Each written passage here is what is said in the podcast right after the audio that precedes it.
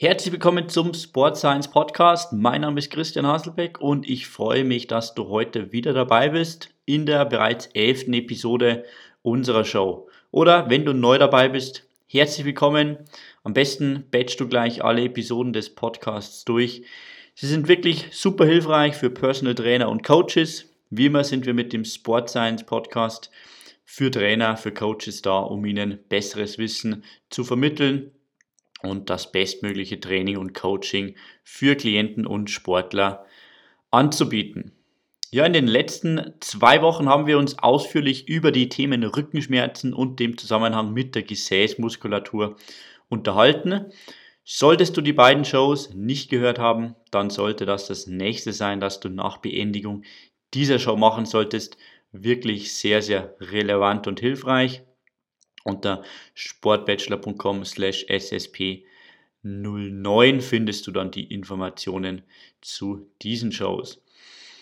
Okay, heute gehen wir in Richtung Gewichtsverlust, Abnehmen und Ausdauertraining. Ich äh, ja, habe immer das Gefühl so, dass zu diesem äh, Thema bzw. zu diesen Themen die meiste Verwirrung vorherrscht.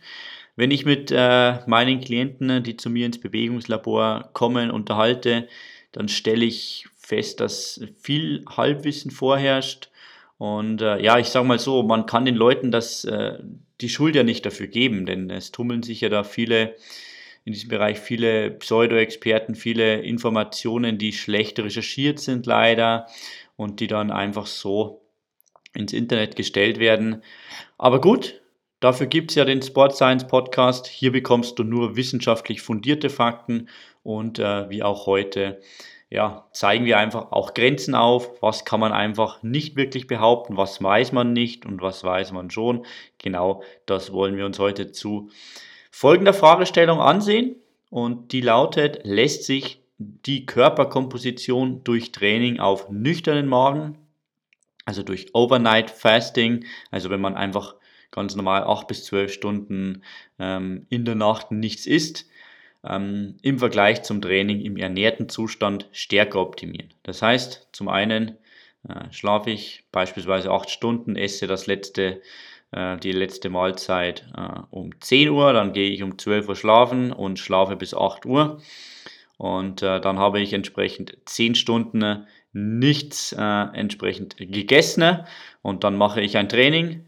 Auf der anderen Seite esse ich vor dem Training direkt etwas. Und da wollen wir uns ansehen, lässt sich die Körperkomposition durch beide Varianten gleich gut äh, verbessern, verändern oder gibt es eigentlich gar keine Unterschiede, beziehungsweise gibt es eigentlich Unterschiede. Ja, so rum. Gut, wir schauen uns ein systematisches Review mit Meta-Analyse aus dem Jahr 2017 an. Ich äh, will gleich vorausschicken, eine insgesamt sehr geringe Teilnehmerzahl äh, wurde untersucht, nämlich 96 Personen. Fünf Studien wurden in das Review mit Meta-Analyse aufgenommen. Die Einschlusskriterien lauten folgendermaßen. Randomisierte und nicht randomisierte Vergleichsstudien, ja, das heißt, besser wäre immer wirklich randomisiert. Ähm, publiziert auf Englisch, ähm, beinhaltete nur er gesunde Erwachsene. Ja. Vergleich zwischen Training nach Overnight Fasting, also wie gesagt, ähm, nichts essen über Nacht und lässt sich auf Deutsch einfach nur schwer übersetzen. Äh, und Training im ernährten Zustand, also im Fat State, ähm, also FED State, wie man auf Englisch sagen würde. Und ähm, genau. Pre-Exercise Meal wurde standardisiert, das war auch eine, äh, ja, ein Einflusskriterium, dass eben äh, die Gruppe, die vor dem Training etwas gegessen hatte, ein standardisiertes ähm, Mahl zu sich nahm und nicht einfach gegessen hat, worauf äh, sie Lust hatte. Und äh, letztes äh, Einschlusskriterium, die Körpermasse oder die Körperkomposition wurden gemessen, natürlich auch damit man die Effekte des Trainings sieht. Ja, wie wurde trainiert dann? In den fünf inkludierten Studien wurden unterschiedliche Trainingsprotokolle verwendet. Ich zähle mal ein paar an dieser Stelle auf. Äh, in einer Studie wurde 60 bis 120 Minuten auf dem Fahrrad gefahren, bei ca. 75% VO2 Peak, das heißt 75% der maximalen Sauerstoffaufnahme.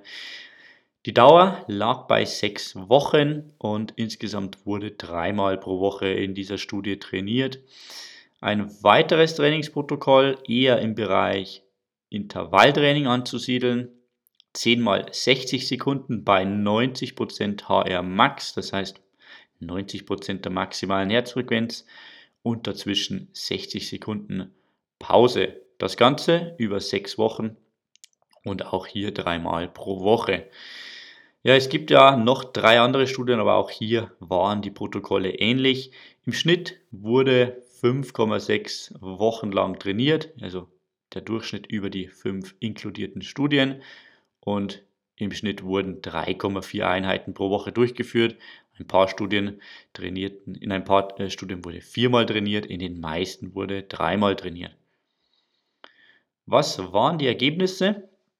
Grundsätzlich die Intragruppenanalyse, das heißt die Analyse innerhalb einer Gruppe für beide Gruppen, Overnight Fast versus Fat State, konnte lediglich triviale bis geringe Effekte auf die Körpermasse zeigen. Ja, für den Körperfettanteil zeigte sich in der Intragruppenanalyse äh, zeigten sich geringe Effekte ähm, sowie triviale Effekte für die fettfreie Masse ja, bei Frauen. Das heißt, Entsprechend Körperfettanteil, ähm, Körpergewicht äh, und äh, die Fettfreimasse eher geringe Effekte bzw. triviale Effekte.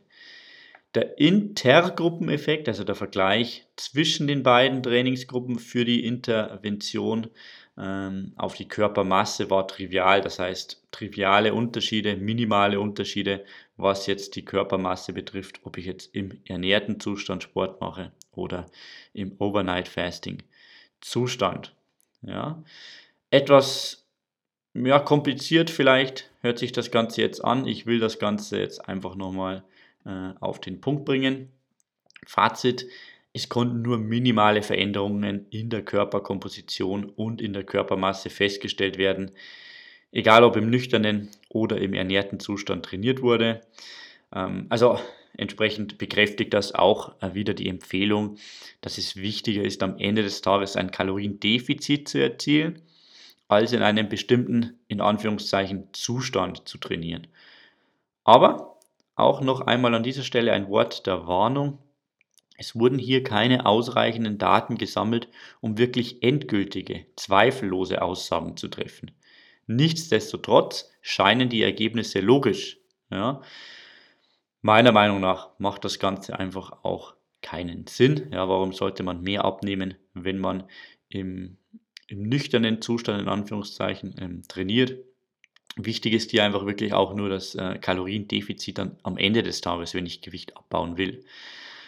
Ja, obwohl Studien ähm, zeigen konnten, dass es durch Training im nüchternen Zustand zu einer akut höheren Fettoxidation kommt, ja, im Vergleich zu einem äh, Zustand, wo man vorher etwas gegessen hat, könnte es sein, dass äh, dafür im Gegenzug die Fettoxidation später im Verlauf des Tages reduziert wird, sobald eine Mahlzeit verzehrt wird, sodass sich äh, das Ganze dann einfach wieder umkehrt ja, und am Ende des Tages es gar keine Rolle spielt, ob ich vor dem Training etwas gegessen habe oder nicht.